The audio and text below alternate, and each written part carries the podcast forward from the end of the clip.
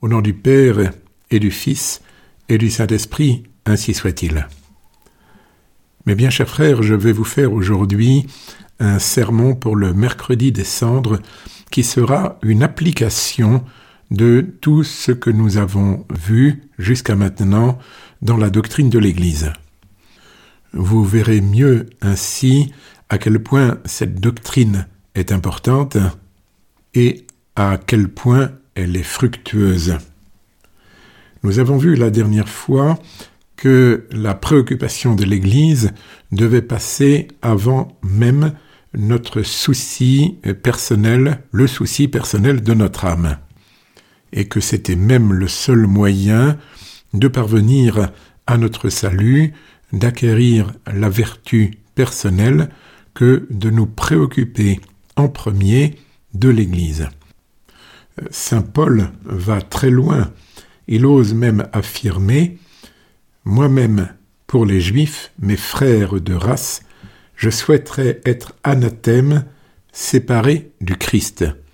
Cela dans l'épître aux Romains, chapitre 9. Bien sûr, ça n'est pas possible, mais Saint Paul veut nous faire comprendre par là que son souci de l'Église, son souci de ramener les Juifs qui ont été une part si importante de l'Église, de les ramener à la foi en Jésus-Christ, prime et de très très loin le souci qu'il a de son propre salut. Si vous comprenez cela, mes bien chers frères, alors non seulement ne vous inquiétez pas, vous ne serez ni anathème ni séparé du Christ pour avoir travaillé au bien de l'Église, au contraire, vous serez béni et récompensé à la mesure justement de la hauteur de votre amour pour Dieu, de votre préoccupation pour ce qui est le premier soin de notre Seigneur, le salut de l'Église. Seigneur, qu'aurons-nous, nous qui avons tout quitté pour vous suivre? Et notre Seigneur répond, Vous aurez le centuple et la vie éternelle. Et cela, on pense très souvent au bien matériel qu'on a abandonné, mais c'est vrai également pour la famille, et c'est vrai également pour nos préoccupations personnelles, c'est-à-dire qu'aurons-nous, nous qui nous préoccupons de votre Église en tout premier, et qui avons quelquefois l'impression de ne pas avoir le temps de nous occuper de nous-mêmes. Et notre Seigneur nous répond, ne vous inquiétez pas, du moment que vous faites tout cela pour le bien de l'Église, vous serez récompensés au centuple et par la vie éternelle. Parce que l'Église est ce qui tient le plus à cœur de Jésus. Nous allons donc faire, mes bien chers frères, le carême pour le bien de l'Église. Quelques propos pour illustrer cette affirmation. Tout d'abord, nous accomplirons les demandes de Notre-Dame de Fatima. Notre-Dame ne dit pas au milieu du marasme actuel de l'Église Faites attention à vous sauver. Elle dit Priez et faites pénitence pour la conversion des pauvres pécheurs. Et il est évident que tous ceux qui gagnent ainsi des âmes au Sacré-Cœur de Jésus et au cœur immaculé de Marie sont récompensés par le Sacré-Cœur et le cœur immaculé. La Sainte Vierge se préoccupe de l'Église et elle le fait d'autant plus qu'aujourd'hui, l'individualisme, justement, prétend faire passer l'individu avant le bien de l'Église. C'est tout euh, le Concile Vatican II. En plus de Notre-Dame, nous avons l'Écriture sainte. Si un membre souffre, tous les membres souffrent avec lui. Si un membre est honoré, tous les membres se réjouissent avec lui. Vous êtes le corps du Christ et vous êtes ses membres, chacun pour sa part. 1 au Corinthiens chapitre 12. Et encore, Galates chapitre 6. Mes frères, si un homme vient à être surpris en quelque faute, vous qui êtes spirituels, redressez-le avec un esprit de douceur. Mais prends garde à toi-même de peur que tu ne sois aussi tenté.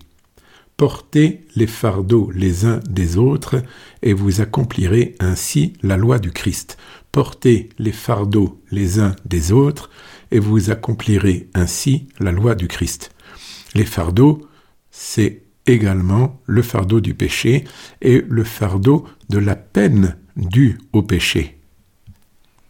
C'est-à-dire que nous offrons le carême et nous souffrons avec nos frères, pas seulement pour les pécheurs afin qu'ils reviennent vers Dieu, mais également pour les saints en état de grâce qui, malheureusement, n'ont pas encore complètement réparé leurs péchés passés. Quand je dis les saints, je veux dire ceux qui sont en état de grâce. Je me réjouis maintenant dans mes souffrances pour vous, et ce qui manque aux souffrances du Christ, je l'achève en ma chair pour son corps qui est l'Église. Saint Paul aux Colossiens chapitre 1. Là nous avons une illustration parfaite de ce que nous avons affirmé, ou plutôt nous avons le fondement qui nous a permis d'affirmer ce que nous avons affirmé dans ce cours sur l'Église. Dites-vous bien que le carême est une pénitence publique qui est pratiquée pour la gloire de Dieu et pour la gloire de l'Église. Bien sûr, il est pratiqué pour remettre de l'ordre dans nos vies, il est pratiqué pour effacer les conséquences du péché, pour nous éviter le purgatoire, mais il est pratiqué avant tout pour la gloire de Dieu et la gloire de l'Église. Je vais vous donner quelques exemples. Les motifs ne manquent pas aujourd'hui où l'abomination de la désolation a envahi le sanctuaire. Par les prétendues bénédictions que Bergoglio veut donner aux ennemis manifestes de Dieu, l'Église est souillée dans sa réputation aux yeux des hommes et dans son honneur aux yeux de Dieu. Eh bien, le carême bien fait par les bons chrétiens lui rend sa réputation et son honneur. C'est actuellement un sursaut dans toute l'Église face à cette horreur des bénédictions immondes. Eh bien, tous ceux qui feront un vrai bon carême pour la gloire de Dieu et l'honneur de l'Église, eh bien, effaceront cette tâche. Un autre exemple. L'Église est souillée dans sa pureté par les nombreux divorces qui violent la loi de Dieu face à Dieu. On n'y pense plus parce qu'on y est habitué. Le divorce est, est une souillure. C'est une révolte à la face de Dieu. Je ne parle pas d'un époux innocent qui quitte l'époux coupable pour euh, se protéger ou pour protéger la foi des enfants, mais qui ne se remarie pas, qui ne cherche pas justement à violer la loi de Dieu, au contraire, qui la respecte. Tandis que les divorces avec remariage souillent la pureté de l'Église et souillent l'honneur de l'Église et la gloire de Dieu. Autre exemple, l'Église est humiliée par la hiérarchie apostate elle est écrasée à la face du monde par tant d'évêques et par ce faux pape qui l'humilie, qui l'écrase, qui, on pourrait dire, l'offre en immolation au monde moderne. Eh bien, elle est relevée par un bon carême, car l'humilité procure la gloire, la fidélité à Dieu dans les épreuves restaure la gloire de l'Église, l'honneur de Dieu, l'honneur de l'Église, et évidemment nous gagne une récompense extraordinaire. Il y a un autre aspect que je voudrais noter avec vous du carême fait en commun, c'est une aide considérable, car nous ne voulons pas manquer à l'amitié. C'est un peu comme les équipes qui actuellement restaurent la cathédrale Notre-Dame de Paris.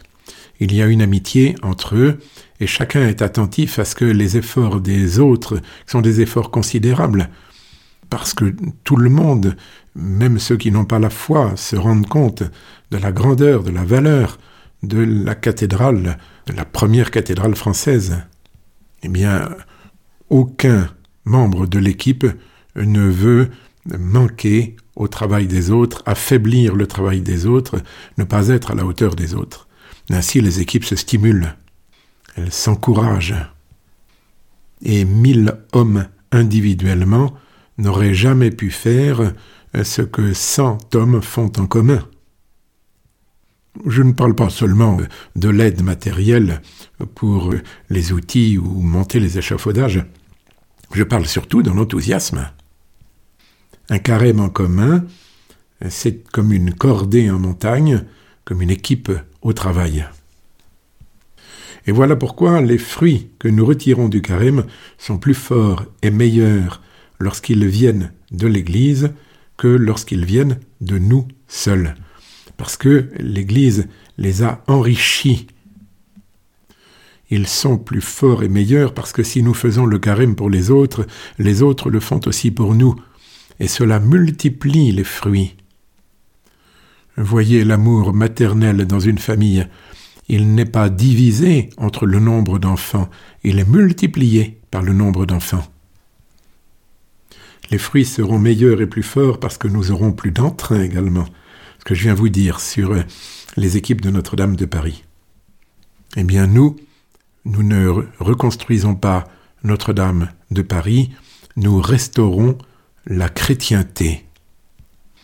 Et si la chrétienté est actuellement, ou l'Église est actuellement comme la femme abandonnée, nous sommes les fils qui montrent d'autant plus d'honneur à leur mère pour compenser le déshonneur qui lui a été fait.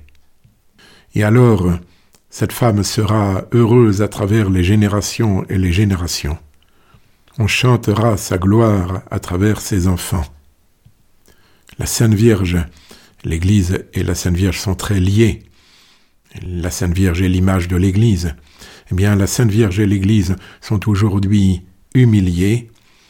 Si nous faisons un bon carême pour la gloire de Dieu, de la Sainte Vierge et de l'Église, l'on chantera la gloire de l'Église à travers les générations et les générations, au nom du Père et du Fils et du Saint-Esprit, ainsi soit-il.